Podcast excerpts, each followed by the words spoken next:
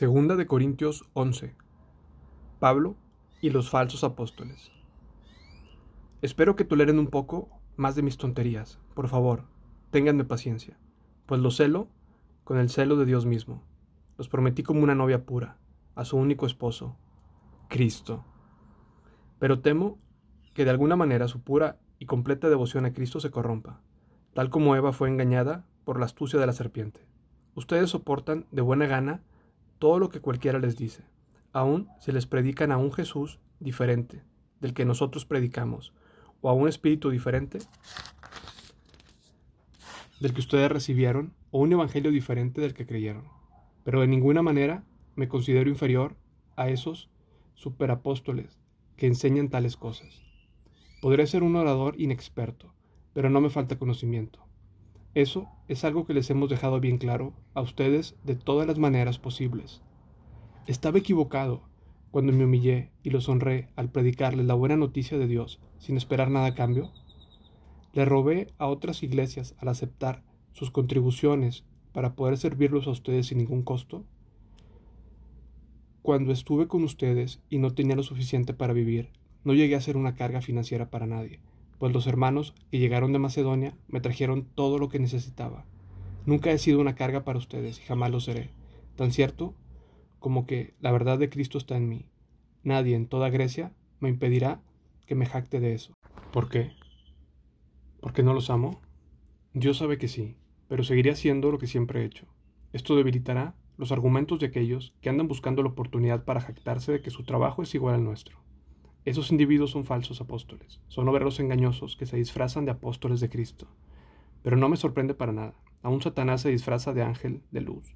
Así que no es de sorprender que los que lo sirven también se disfracen de siervos de la justicia. Al final recibirán el castigo que sus acciones perversas merecen. Las muchas pruebas de Pablo. Otra vez lo digo, no piensen que soy un necio por hablar así, pero aún así, si lo piensan, escúchenme tal como lo harían con una persona necia, mientras que yo también me jacto un poco. Dicha jactancia no proviene del Señor, pero actúo como un necio. Ya que otros se jactan de sus logros humanos, yo también lo haré. Después de todo, ustedes se creen muy sabios, pero con gusto soportan a los necios. Aguantan cuando alguien los esclaviza, les quita todo lo que tienen, se aprovecha de ustedes, toma el control de todo y les da una bofetada. Me da vergüenza decir que nosotros fuimos demasiado débiles para hacer lo mismo. Pero sea lo que sea, de lo que ellos se atreven a jactarse, otra vez hablo como un necio. Yo también me atrevo a jactarme de lo mismo. ¿Son ellos hebreos? Yo también lo soy. ¿Son israelitas? También lo soy. ¿Son descendientes de Abraham? También yo. ¿Son siervos de Cristo? Sé que sueno como un loco, pero yo lo he servido mucho más. He trabajado con más esfuerzo, me han encarcelado más seguido, fui azotado innumerables veces y enfrenté la muerte en repetidas ocasiones. En cinco ocasiones distintas los líderes judíos me dieron 39 latigazos. Tres veces me azotaron con varas, una vez fui apedreado, tres veces sufrí naufragios. Una vez pasé toda una noche y el día siguiente a la deriva en el mar. He estado en muchos viajes muy largos, enfrenté peligros de los ríos y de los ladrones, enfrenté peligros de parte de mi propio pueblo, los judíos, y también de los gentiles. Enfrenté peligros en las ciudades, en destierros y en mares. Enfrenté peligros de hombres que afirman ser creyentes, pero no lo son.